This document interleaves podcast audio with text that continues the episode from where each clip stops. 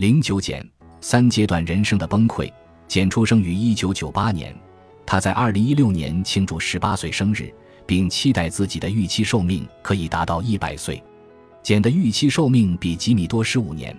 直觉上很明显的是，简会发现三阶段人生和六十五岁退休超出了他的财务负担范围。如图二点六所示，简需要每年节省百分之二十五的收入来实现养老金达到最终薪金百分之五十的目标。一辈子的储蓄率维持在这样的水平实在太高了，这不仅远远高于今天大多数人的储蓄水平，而且仅仅是支付养老金所需的储蓄水平。简将不得不存储比这更多的钱，以偿还抵押贷款、大学学费和其他主要支出。还值得指出的是，在我们的计算中，我们假设简获得的国家养老金水平与吉米的相同。但正如前面的讨论所表明的，这种情况是不可能的。如果简无法获得国家养老金，那么他所需的储蓄率就会上升到百分之三十一。还要记住的是，因为杰克的三阶段人生在经济上运转良好，他可能会为他的孩子留下遗产。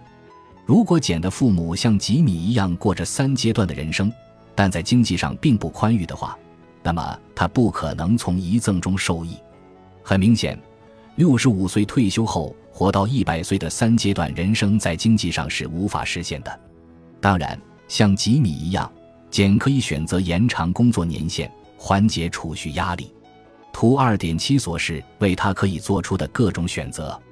如果他对相当于最终薪金百分之三十的养老金感到满意，那么他在工作阶段的储蓄率达到百分之十，就可以在七十岁的时候退休。但是，请记住。百分之三十的养老金替换率很低，而且在这种情况下，未来的三十年里，简都要领取这样低的养老金。他的养老金将被固定为退休时最终薪金的百分之三十。时至二十年后，工资一定会大幅上涨，这样简的收入水平和其他人的收入相比就很低了。养老金等于二十年前薪水的百分之三十，这跟今天的工资相比是很低的比例。